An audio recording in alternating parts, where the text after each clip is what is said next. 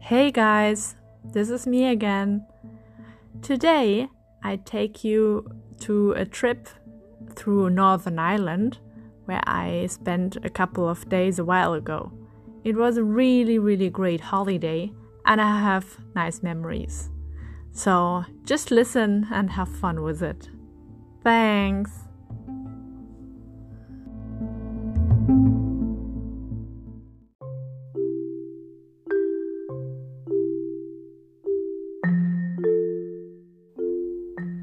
Northern Ireland. My day today started at 6.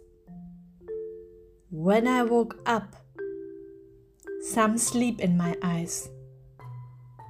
No rooster screamed, no baby cried.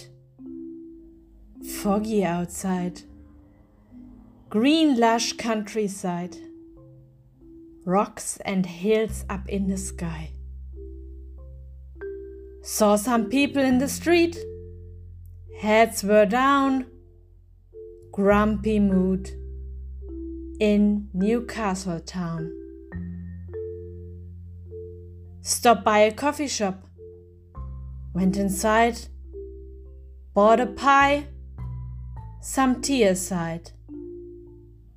Took a ferry across the sea bumpy ride. Enjoyed the coast and seaside. Weather cloudy, some raindrops arrived. I love my Northern Irish life.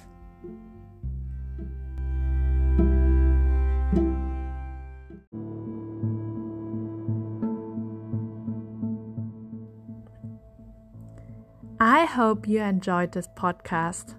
I think it's the first one in English, isn't it? Yeah, and soon there will be more, and probably also more in English. Have a good time. Thanks for listening.